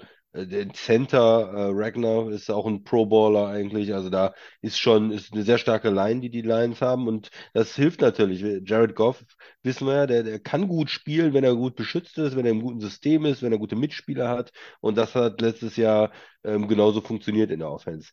Ähm, Amon Ra St. Brown. Ich bin ein großer Fan von ihm. Er ist jetzt nicht der typische Nummer 1 Receiver, weil er viel aus dem Slot äh, agiert, aber ähm, richtig gut. Und wenn sie dann äh, Williams noch zurückkriegen, der ja auch gesperrt ist für sechs, Ja. ich, ist richtig, für sechs Ja. Spiele. Ähm, der soll ja dann eigentlich die Nummer eins werden und die beiden zusammen, das würde natürlich sich äh, dann sehr gut äh, ergänzen, wenn man dann noch so Leute wie Josh Reynolds reinschmeißt und Marvin Jones und so, dann hat man schon einen guten Receiving Core. So ohne Williams fehlt so ein bisschen der ähm, Receiver, der eins gegen eins außen gewinnen kann. Ne? Aber das ist eine, eine gute Offense, wenn man das äh, vernünftig mit Jared Goff ähm, macht und aufbaut, äh, dann, dann funktioniert das. Ne? Er hat viel mit dem Quick Passing Game gearbeitet, nicht so viel mit, mit Play Action wie jetzt unter McVay. Äh, aber das sah, sah gut aus, die Lions Offense. Die Defense war ein anderer Punkt letztes Jahr. Die war eigentlich ähm, die Saison über am Anfang sehr, sehr schlecht. Hat sich dann gesteigert, hat in der zweiten Hälfte äh, durch den Pass Rush äh, ein bisschen, ja, äh, ein bisschen was reingebracht. Ne? Äh, Hutchinson, der, der Top ähm, Rookie da, der hat dann auch einige Sacks gehabt und dann haben sie sich ein bisschen verbessern können. Ja, auf da müssen sie drauf aufbauen. Ähm, jetzt bringen sie noch äh, Jack Campbell rein als Linebacker. Ich finde, die Secondary ist immer noch eine große, ja, großes Fragezeichen. Es ist irgendwo eine Menge Änderungen jetzt drin. Äh, sie haben Okuda, ich habe es eben schon gesagt, sie haben aufgegeben im Prinzip, äh, ihn da weiterzuentwickeln. Sie Ja. haben Cameron Sutton geholt, Gardner Johnson von Philly als, als äh, Spieler für die Secondary. Ah, das ist für mich immer noch, klar, du bringst jetzt verschiedene rein und das ist, die sollten okay sein jetzt. Da sind so viele Spieler, wo ich sage, ja, in Ordnung, aber so ein Nummer 1 Corner richtig, dass die Secondary ri- richtig stark ist, ähm, sehe ich jetzt nicht. Und vor allen Dingen, die müssen natürlich auch erstmal lernen, zusammen zu spielen, wenn ich da aus verschiedenen Systemen, verschiedenen Mannschaften Spieler zusammenbringe. Also ich bin äh, bei der ähm, Defense noch ein bisschen skeptisch, aber ich kann mir schon vorstellen, dass sie auf dem Niveau ungefähr von der zweiten Hälfte des letzten Jahres dann vielleicht spielen, was da nicht mehr ganz schlecht ist, sondern irgendwie okay ist. Und mit der guten Offense zusammen, ja, sind die Lions halt, ähm, auch wenn man sagt, endlich mal die Lions, die haben es eigentlich verdient. Äh, Dan Campbell hat es dann irgendwie jetzt verdient. Das ist so die, wäre so der nächste Schritt, dann in die Playoffs zu kommen, nachdem sie es knapp verpasst haben. Es gibt in der, in der North kein super dominantes Team. Wir haben letztes über die, letzte Woche über die Vikings gesprochen, die irgendwo ähm, vielleicht ein paar Probleme haben, die vielleicht ein bisschen überbewertet waren als ähm, äh, ja, in ihren, in ihren knappen Siegen und, und die anderen Teams äh, machen jetzt auch keine grundsätzliche Angst in der North. Von daher sind die Lions für viele der Favorit in der North und eins der Playoffs-Teams äh, dann äh, in der NFC, Tobi. Ja, man muss ja sagen, ähm, dass es in der Offseason eigentlich kein Team gab, das, das mehr Hype hatte. Vielleicht die Jets, aber äh, also kaum ein Team, das mehr Hype hatte als die Lions. Ne? Ähm, ist es Fluch oder ist es Segen? Wir werden es erleben. Letztes Jahr, du hast es gesagt, 1-6 gestartet, dann haben sie acht der letzten zehn gewonnen. Die Playoffs verzockt haben sie eigentlich mit dieser Niederlage äh, an Heiligabend gegen Carolina, wo sie den schlechtesten Tag eigentlich hatten, den sie in der zweiten Saisonhälfte überhaupt erwischen konnten. Ähm, aber alles in allem hat man ähm, das einfach jetzt, das hat sich auch so angebahnt, das hat sich schrittweise entwickelt mit Dan Campbell, ähm, Turnaround in dieser ganzen, dieser ganzen Franchise. Äh, Jared Goff, ja, ist ein Bridge Quarterback, aber es hat sich herausgestellt, er ist eigentlich der richtige Quarterback zur richtigen Zeit für dieses Team. Ähm, man hat Leute selber gedraftet. Man geht auch jetzt wieder teilweise etwas unkonventionelle Wege. Also wir waren ja beim Gucken des Drafts etwas überrascht, dass sie Jemiah Gibbs holen da in der ersten Runde. Dann holen sie noch Jack Campbell, den Linebacker. Äh, auch sie hatten ja vier Picks in den ersten beiden Runden, zwei und zwei. Äh, Laporta noch den Tight End und noch mit Brian Branch, ein Defensive Back, der vielleicht ja auch äh, zügig in eine Starterrolle reinwachsen kann. Du hast gerade gesagt, die Secondary ist nicht so geil. Ähm, ja, wenn die Offensive funktioniert, so wie letztes Jahr, als man irgendwie die Nummer 4 war äh, insgesamt in der, in der, NFL und die Nummer 5 im Scoring, ähm, das ist ja auch eine Weile her, dass man das von einem Lions-Team überhaupt sagen konnte, dann sieht es wirklich gut aus. Du hast Playmaker, die Defense hat Fragezeichen. Letztes Jahr äh, warst du da einfach letzter in der, in der ganzen NFL. Äh, aber, ähm, um nochmal auf die Offense auch zurückzukommen, du hast nur 15 Turnover. Es gab kein Team in der NFL, das weniger Turnover hatte als die Detroit Lions.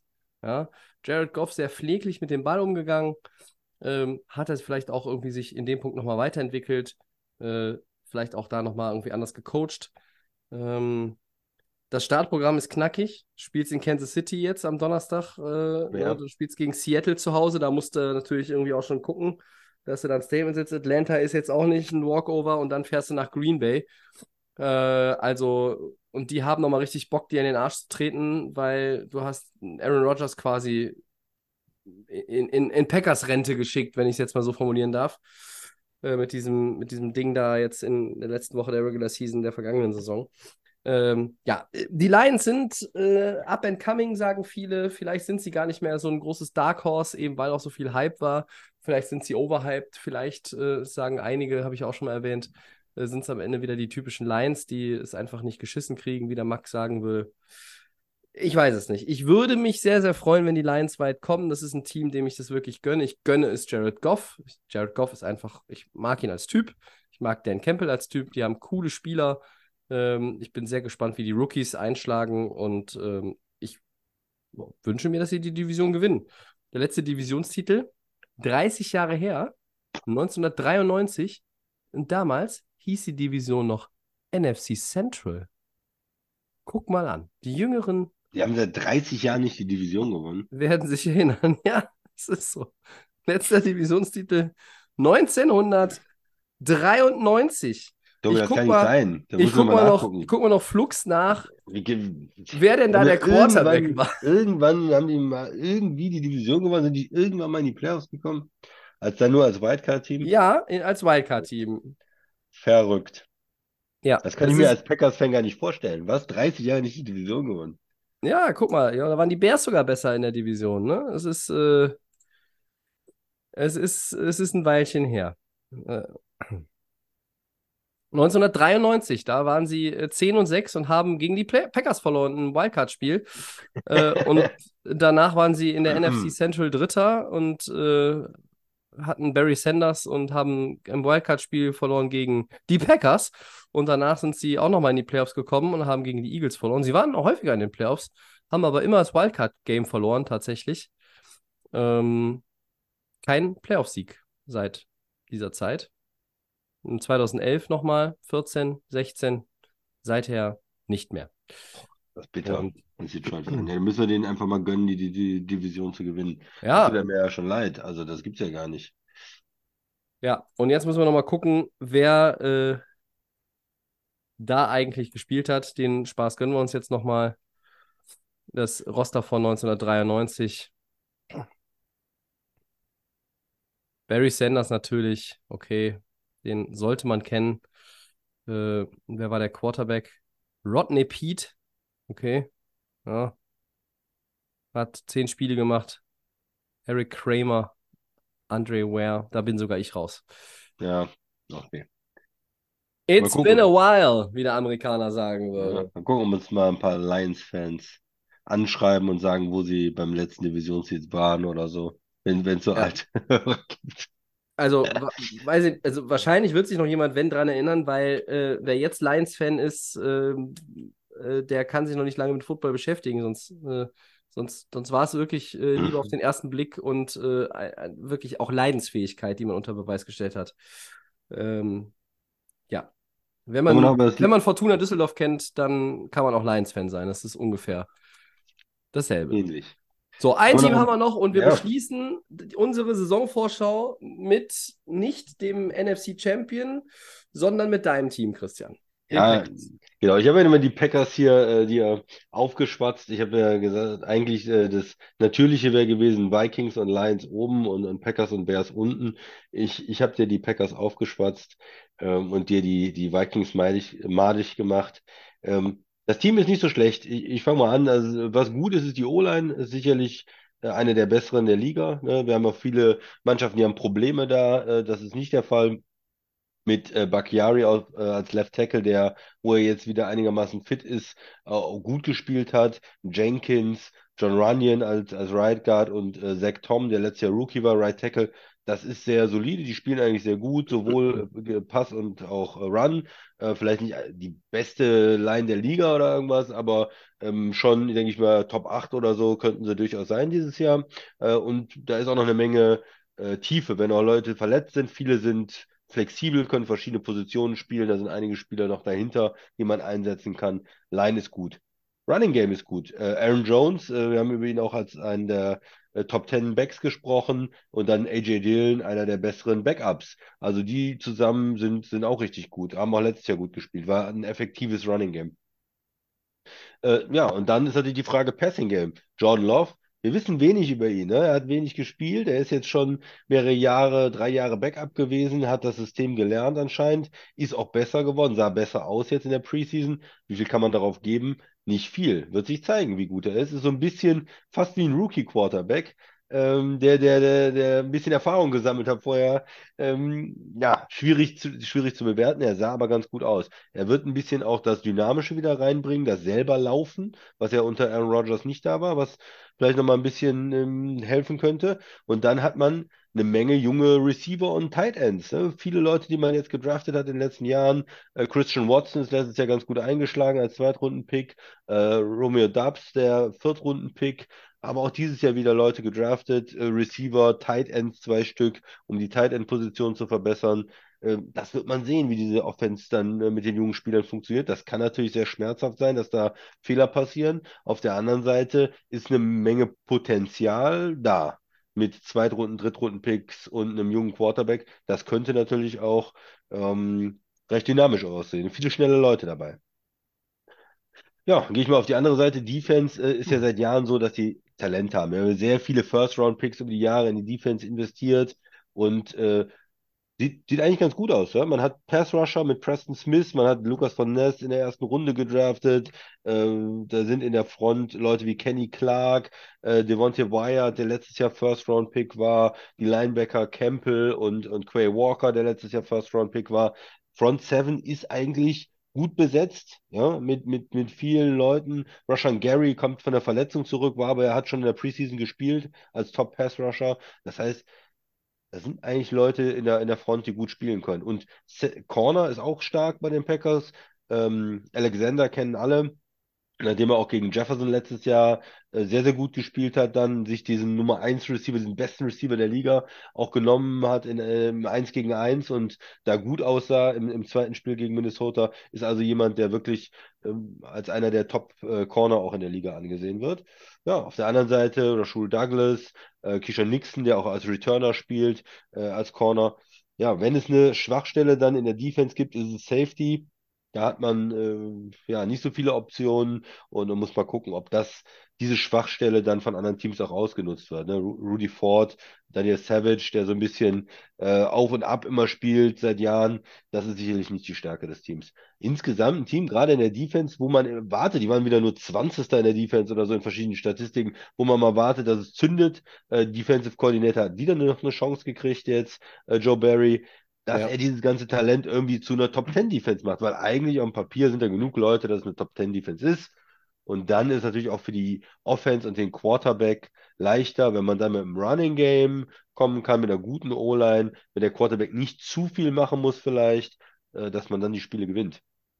Guter Coach, kann man vielleicht noch sagen, der hat dreimal jetzt 13 Spiele mit Aaron Rodgers gewonnen vom letzten Jahr, wo sie natürlich jetzt weniger gewonnen haben, nur acht Spiele gewonnen letztes Jahr, aber insgesamt äh, viel gewonnen auch äh, und, und dann auch viel mit dem schwierigen Aaron Rodgers richtig gemacht. Tobi, konnte ich dich irgendwie von Green Bay überzeugen? Als in einer schwachen NFC sicherlich äh, ein Team, was vielleicht nur neun Spiele gewinnt oder so, aber reicht das vielleicht, um Zweiter zu werden in der, in der North und da irgendwie einen Wildcard-Spot zu bekommen? bei allem Hype für die, für die Lions und bei allem, bei den Sympathien, die ich auch für, für Detroit dann immer habe, ich habe ja auch Sympathien für die Packers und ich sehe auch die Packers als möglichen Divisionssieger. Deshalb ist es auch irgendwo ja, fair zu sagen, äh, das sind die beiden Teams, die in die Playoffs kommen können. Vielleicht kommen sie auch sogar beide rein, ne? Weil wir besprechen heute acht Teams und äh, ich würde mal sagen, warum fällt da nicht einfach nur der, ähm, der Nicht-Divisionssieger bei Falcon Saints raus und die anderen ja. kommen alle rein, ne? Das ist ja, ja das könnte ja so auch äh, eine Vorstellung von uns sein.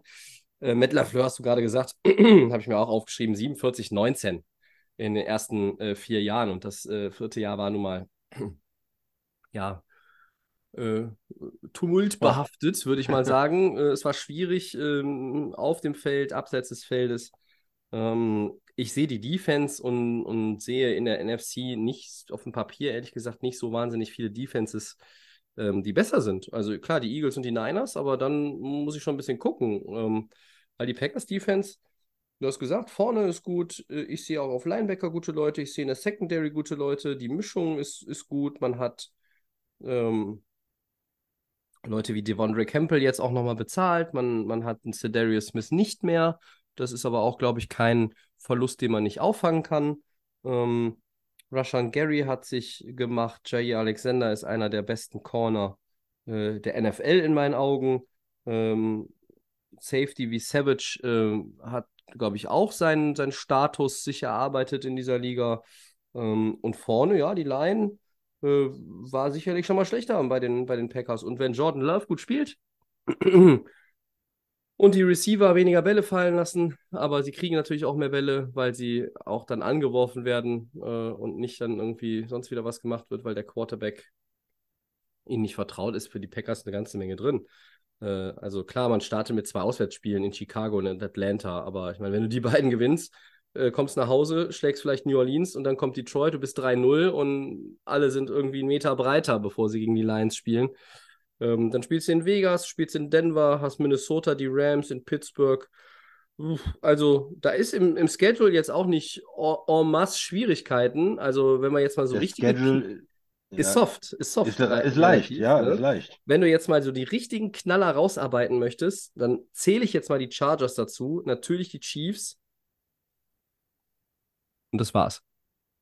Und der Rest ist Division und Teams auf Augenhöhe. Teams, die Ja, man, die man packen kann, gegen ja. die man, gegen die man spielen kann. Ist es in Pittsburgh schwieriger, als wenn man in Lambeau Field gegen die spielt? Ja, okay, klar. Ähm, sind, ist es auswärts bei den Giants, äh, ist es auch kein schlechtes Team, aber ist auch ein Spiel, was man gewinnen kann. Also ähm, ich sehe da schon mehr als die acht Siege im letzten Jahr. Ähm, immer vorausgesetzt, Jordan Love äh, funktioniert, aber irgendwie sagt mir mein Gefühl, naja, also diese Transformation von Brad Favre zu Aaron Rodgers hat geklappt. Und du hast jetzt wieder von einem Hall of Famer lernen können als aufstrebender Quarterback. Und ich glaube nicht, dass Jordan Love vierfacher MVP wird in seiner Karriere. Das liegt einfach daran, weil äh, Patrick Mahomes immer noch auf diesem Planeten existiert äh, und spielt und möglicherweise am Ende achtmal MVP war und sieben Ringe gewonnen hat. Aber du kannst, wenn Jordan Love gut ist, dann mache ich mir um die Packers keine Sorgen. Ganz im Gegenteil. Dann werden die Packers schnell zu einem Team, wo ich sage, hey, vielleicht sind die das ja, die irgendwie heiß reinkommen und irgendwen aus dem Weg räumen und dann stehen die im Championship-Game. Man weiß es nicht. Äh, es ist auf jeden Fall ähm, wirklich so eine neue Ära. Ja? Und auch wiederum nicht, weil man ja jetzt nicht das Team komplett umkrempelt, sondern es ist eine neue Quarterback-Ära. Und die Transformation von Aaron Rodgers zu Jordan Love, die muss nicht nur auf dem Spielfeld funktionieren, sondern die muss funktionieren im Lockerroom, im Front Office und sie muss beim Anhang funktionieren. Sie müssen wissen, der schmeißt vielleicht mal den Ball und geht das Risiko ein und wirft nicht ins Aus und hat am Ende 27 Touchdowns und zwei Picks und steht da und sagt, haha, ich bin hier der MVP, Freunde, sondern der riskiert es, der forciert das Play, der wirft ihn Double Coverage, ja, und, und der, der guckt irgendwie noch was zu machen. Und das muss man, das meine ich auch mit Transformation. Alle müssen diese Transformation mitmachen in Green Bay. Und wenn sie ihm das leicht machen und sie dann funktioniert oder schneller funktioniert, dann ist Brian Gute Kunst der große Gewinner nach drei Jahren Tamtam in Green Bay mit spielt er oder spielt er nicht? Was erzählt er dienstags bei Pat McAfee? Was erzählt er nicht? Und dann ist in Green Bay vielleicht tatsächlich Ja, noch nicht mal irgendwas on the fly irgendwie umgebaut, sondern es ist einfach Plug and Play. Nimmst den einen raus, setzt den anderen rein und der Laden läuft weiter. Ist es Aaron Jones letztes Jahr in Green Bay? Christian? Ich glaube ja, aber Ja, wahrscheinlich wegen äh, Salary Cap auch, Tobi, Hm, weil äh, er hat nächstes Jahr einen äh, extrem hohen und dann müssten sie es restrukturieren und müssen eigentlich entweder verlängern und dann äh, geht es natürlich in die, in die Stretchen, 30er rein ja. äh, oder es ist sein letztes Jahr, ja. Ja. Mhm. Oder Quadzilla und ein Rookie dann in 24. Ja, Dillon Green Bay scheut sich nicht, auch dann die Leute ziehen zu lassen. Äh, Green Ja, Bay und genau. das Bezahlen von Running Backs war in den letzten 20 Jahren auch nicht immer so ein Thema, ne? Ja, aber sie haben Aaron Jones zum Beispiel bezahlt, ne? Ja. Ist, das, das schon. Also ich denke nicht, dass es eine Philosophie gibt, das gar nicht zu machen. Also Aaron Jones war jetzt schon jemand, den man auch gut äh, angemessen, denke ich mal, bezahlt hat.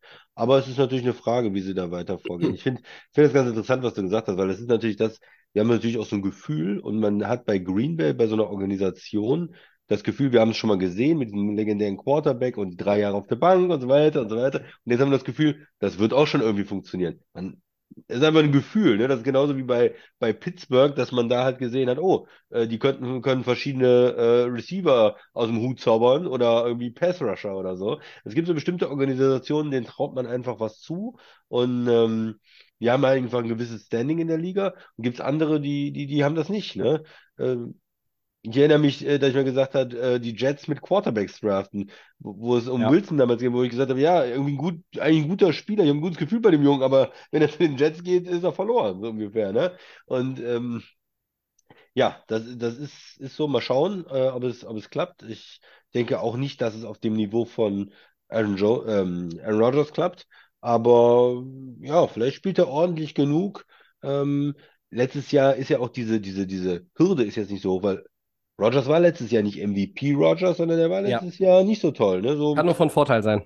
gut, aber, aber nicht großartig. Und wenn äh, er jetzt auch einigermaßen gut ist, dann, äh, sie haben vielleicht ein bisschen mehr Glück und die Defense spielt ein bisschen besser, dann reicht das ja vielleicht ne, in der Division. Ja, ist vielleicht auch mein äh, Optimismus-Pick hier. Ihr könnt mir den ja um die Ohren hauen, wenn die, wenn die Packers 0-5 sind und die Bears und die Vikings weit vorne sind. Aber ich habe es irgendwie letztes Jahr mit den Vikings nicht so gesehen und habe einfach mal die, die Packers auch jetzt mit noch als achtes Team dazu geschoben, Tobi. Ja. Sollen wir in die Four Downs gehen? Ich glaube, könnten wir mal. Ähm, wir starten äh, in die Saison und damit äh, haben wir auch ein paar Predictions, die wir heute hier mal raushauen werden. Christian, leg doch mal los. So sieht's aus. Wer wird der, also erstes Down, äh, wer wird der MVP der regulären Saison 2023, Tobi? Ja, gut. äh, Die obvious choice ist natürlich immer Patrick Mahomes. So. Äh, und vielleicht werden die Leute, die eine Stimme haben und dann voten dürfen, auch mal so ein bisschen müde. Und das hat man ja auch mal bei Manning und Brady gesehen. Dann war es mal irgendwie der andere und dann vielleicht mal noch jemand anders, der sich den Vordergrund gespielt hat. Ich mag jetzt nicht Mahomes nehmen. Ich sage jetzt einfach mal, es wird ein anderer Quarterback, weil es ja nun mal auch ein Quarterback wird. Und dann gibt es eigentlich in meinen Augen nur drei ernsthafte Kandidaten. Und ich entscheide mich, wenn man Mahomes mit dazu nimmt, gibt es halt vier ernsthafte Kandidaten auf den MVP in meinen Augen. Manche sagen, Justin Herbert wäre auch noch irgendwie ein Shot, sehe ich aber nicht so ganz. Ich sage, Joe Burrow wird der MVP. Ja, es ist auch, eine Möglichkeit. Ich finde immer, ich, ich will ja so ein bisschen mit Außenseiter-Tipps auch gehen. Also Mahomes ist natürlich einfach, nehmen wir nicht. Ähm, ja, vielleicht mal in die NFC rübergehen. Du hast gesagt Hurts, aber man braucht ja ein Team, was viele, viele Siege holt und dann vielleicht ein Quarterback, der es noch nicht gewonnen hat. Dak Prescott, sage ich Oh mein Gott. heute Oh Dallas in der regulären Saison, Dak Prescott MVP und dann Niederlage in den Playoffs, erste Runde raus. Ja, das ist für mich Das, das äh, haben viele, viele MVPs ja auch schon häufiger hingekriegt. Ja, Peyton Manning war da Spezialist drin, ja. ultimative Dallas Experience irgendwie, Das ich. ist, ja, das wäre Ähm, Dallas at its best. Ja. Als, als, wenn du jetzt Prescott schon genommen hättest, hätte ja auch sein können, Tobi, hätte ich als Alternative noch äh, Lawrence gehabt, natürlich mein Man, der Ja. Prinz Eisenherz aus Jacksonville. Äh, schwache Division, starker Rekord, gute äh, äh, Ja. Bilanz und dann Ja. äh, MVP. Gut, nehmen wir Wenn ich wir- wetten würde, würde ich mal Holmes nehmen, aber Ja, ja, ja, das ha habe ich heute schon mal gehört von jemandem anderen, der sich ein bisschen mit Football auskennt, aber gut. Äh, zweites Down. Äh, welcher Headcoach fliegt als erstes? Da- Das ist eine, eine faire Frage, Tobi. Äh, Ich habe drei offensichtliche Kandidaten. Ich weiß drei, nicht, wie viele du hast. Ich habe drei Kandidaten. offensichtliche. Also ich finde ähm, ich finde Panthers äh, spannend, ähm, wo ich mir denke, ja, weg. Aber was ich noch viel besser finde, ist eigentlich Washington. Weil da hat man den nächsten Head Coach schon da, sozusagen. Also Rivera weg, Bellamy endlich als Head Coach, der Offensive Coordinator. Das ist es doch, Tobi. Hat er doch verdient, Du, du, gehst, du sagst, Riverboat Ron wird äh, Ja. gekegelt. Okay. gekegelt. Neues Regime in Washington, neuer Owner, läuft nicht, weg. Und dann den OC, Eric Bieniemy. Coach. Ja. ja. Also ich sehe drei offensichtliche Kandidaten. Mike McCarthy in Dallas, Todd Bowles in Tampa und my man Josh McDaniels in Las Vegas. ähm, und ich habe es letzte Woche schon mal gesagt, warum ist eigentlich Matt Eberfluss nach 3-14 in Chicago immer noch am Ruder?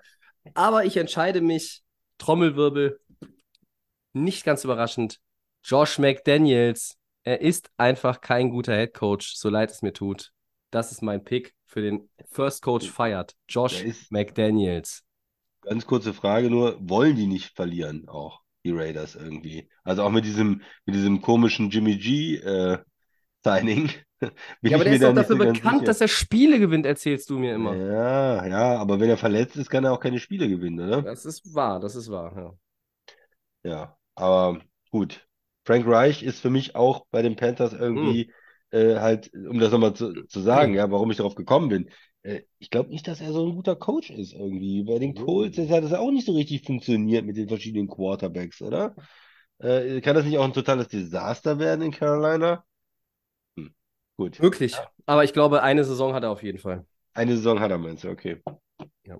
Gut, ich habe ja, ich habe ja auch, ich habe ja auch äh, Washington genommen, möchte ich nochmal Ja. sagen. Ne? Ja, drittes Down muss ich wieder vorlesen. Moment. Wer wird Defensive Player of the Year haben noch? Äh, hier habe ich mal auch drei Leute rausgepickt, äh, von denen ich mir vorstellen könnte, dass sie es werden. Ähm, ich habe noch mit Aiden Hutchinson von den Lions so einen Außenseiter-Pick. Wenn die Lions die Division gewinnen und der irgendwie weit vorne ist in Sachen Sex oder so, kann ich mir vorstellen, äh, ist der da irgendwie im, im, im Race mit dabei. Äh, Ich muss jetzt vorlegen, das ist halt insofern problematisch, weil ich habe zwei Picks, wo ich mich nicht entscheiden kann. Ich sage, ach komm, nee, nee, ich gehe mit der, nee, ich gehe mit der eher, eher wahrscheinlicheren Sorte und ich sage, der Bruder hat drei und er selber hat bisher einen und er holt seinen zweiten. TJ Watt von Pittsburgh wird Defensive Player of the Year. Ja, ich habe auch da wieder was mitgebracht, ein bisschen Hm. Überraschung. Ähm, und ich bin ja immer dafür, dass ein äh, Defensive Back mal äh, wieder Defensive Player of the Year wird. ich glaube, du bringst Sauce den. Gardner. Ja, das ist mein Sauce zweiter gewesen. Ja. Das war, finde ich, hab 50-50 irgendwie gehabt mit Gardner und, und Watt, ja. Ich gehe mit dem erfahrenen Mann und du gehst mit dem spektakulären. Ja, nach, nach ähm, Rookie, Defensive Rookie of the Year, äh, dann Defensive Player of the Year. Und zwar sind jetzt auch die alle Augen auf die Jets gerichtet, ne? Alle gucken dahin auf die Spiele, Aaron Rodgers und so weiter. Wenn du dann die entscheidenden Interceptions holst, um das Spiel zu gewinnen, hast du vielleicht eine Chance, Defensive Player of the Year zu werden.